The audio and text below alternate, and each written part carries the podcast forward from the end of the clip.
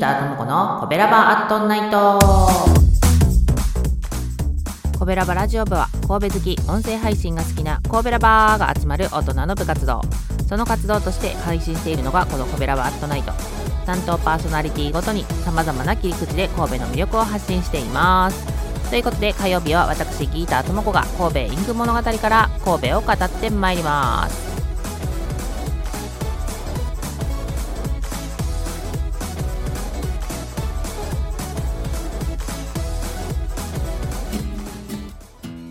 はいということで今週も始めていきたいと思いますけれどもすっかり11月になったんですけどまだ半袖半袖っていうかなんならタンクトップを着ておりますけれどもどうなっているんでしょうかっていう 感じではありますけれども、えー、月曜日のねスタジオ稲荷の放送もアンパンマンミュージアムが終わり次は怒りスーパーをプロデュースということでね怒りの話をしてましたけどあの関東の人は怒りスーパー知らへんのかなみたいな話をしてましたけどね、えー、私も20年近く東京界隈におりまして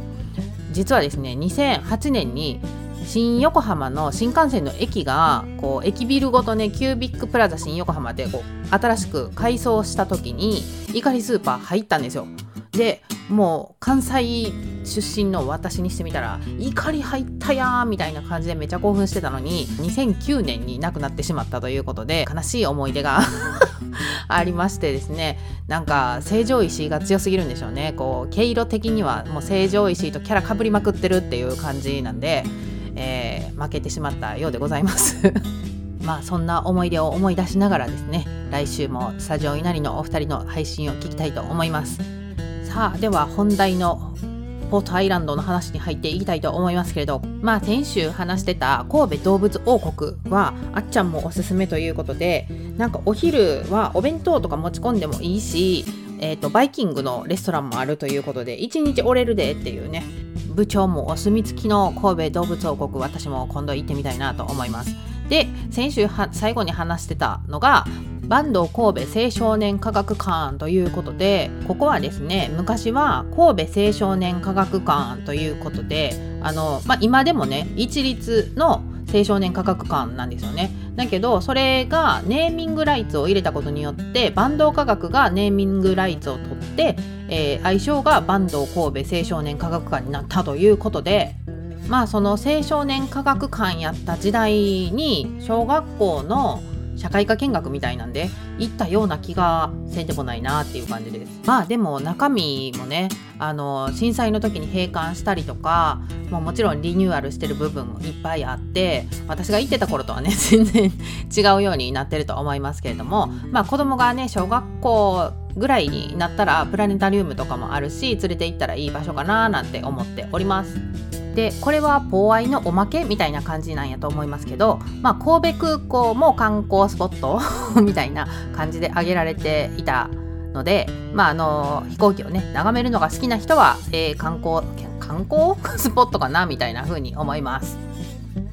であもう絶対尺が足りない気がしてきました。なんでかっていうとですね、えー、なんかポーアイのウィキペディア見てたらあそんなすごいことあるの？って私が思ったのがあってそれはスーパーコンピューターの K とか富岳がポーアイにあるんですよ。知ってましたか？あの、まあ、実際にね見に行ったりできるわけでもなしまああの外から見たらただの箱みたいな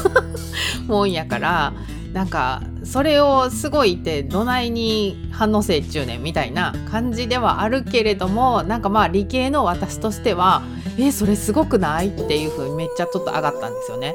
ということであと30秒で残りを喋って締めるっていうのはできないので、えー、来週こそポーアイ終わるでっていうね、まあ、最後は、えー、みんなが日常使い的にポーアイ何しに行くの？っていうのとあとまあポーアイに今通ろうとしてる道の予定っていうのかな？こう開通予定みたいなところとかちょびっと触れて終わりにしていきたいと思います。ではでは明日はおいしいおいしいお兄さんのグルメ配信だよそちらも聞いてね。また来週。この番組は褒める文化を推進するトロフィーの毛利マークの提供でお送りしました。